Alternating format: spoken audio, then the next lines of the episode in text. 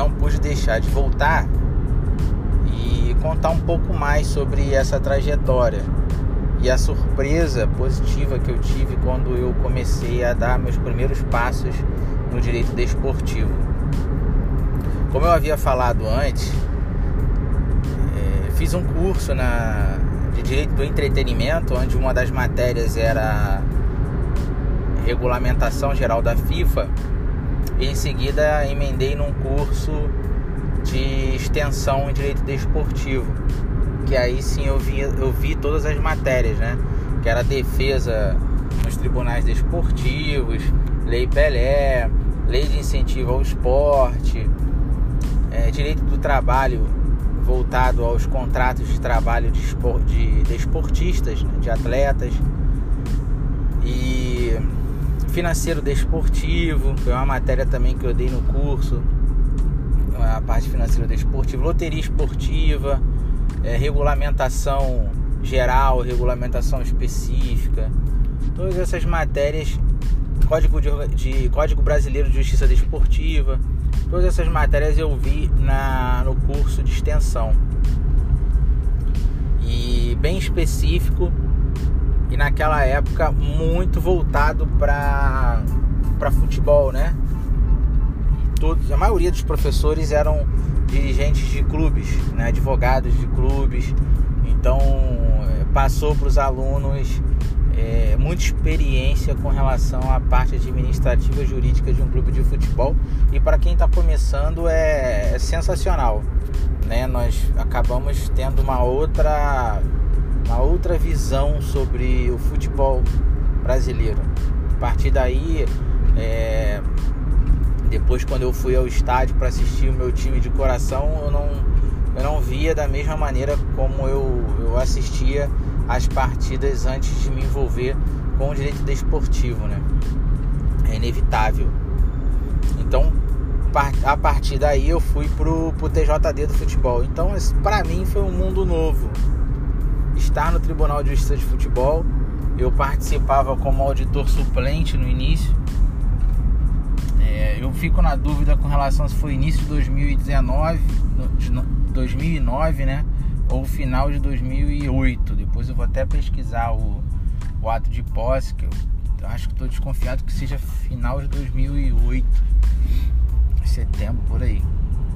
Então eu participava como auditor suplente ficava olhando. E para mim era sensacional, porque é como se fosse uma, uma, uma Câmara Civil. É uma formação com cinco auditores, que depois nós vamos falar um pouco sobre a formação de um TJD e de um, um STJD. E quem não, não entende, ainda não está por dentro desse, dessa matéria, eu vou explicar como, é formar, como são formadas as comissões e os tribunais. Então eram cinco auditores e onde dentro desses cinco um auditor é o auditor presidente e eu ficava como suplente acompanhando o julgamento sem falar nada, só para começar. E com o tempo eu fui assumindo a função de auditor, onde eu onde eu teria o poder de voto, né? debater sobre o caso. São processos é, administrativos, são processos físicos, né? E passa por uma secretaria, tem autuação, as folhas são numeradas, é, tem atos e despachos e certidões dentro do processo e isso traz uma semelhança muito grande com a justiça comum. E isso foi o que me deixou assim surpreendido, né, de forma positivamente, a tamanha organização de um tribunal de justiça desportiva, né, principalmente do futebol, pela sua tamanha grandeza com relação à, à matéria, né? Porque o futebol é a paixão nacional. E caminhando para as outras modalidades, eu via um pouco de de início, um pouco de é, falta de investimento das federações e confederações para a estrutura de um tribunal. O Tribunal de Justiça Esportiva do Futebol do Estado do Rio de Janeiro ele tem uma composição bem sólida e tem uma estrutura é, muito muito boa para trabalho, né? Atualmente tem cada auditor tem uma máquina de computador, um ambiente com ar condicionado, é, cadeiras confortáveis, a formação da mesa é, são, é uma formação com uma estrutura é, bem similar com, com o Tribunal de Justiça comum.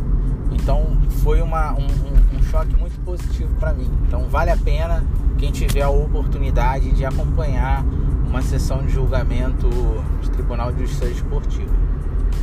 Então até a próxima e depois falaremos mais sobre o assunto de, sobre direito desportivo, né?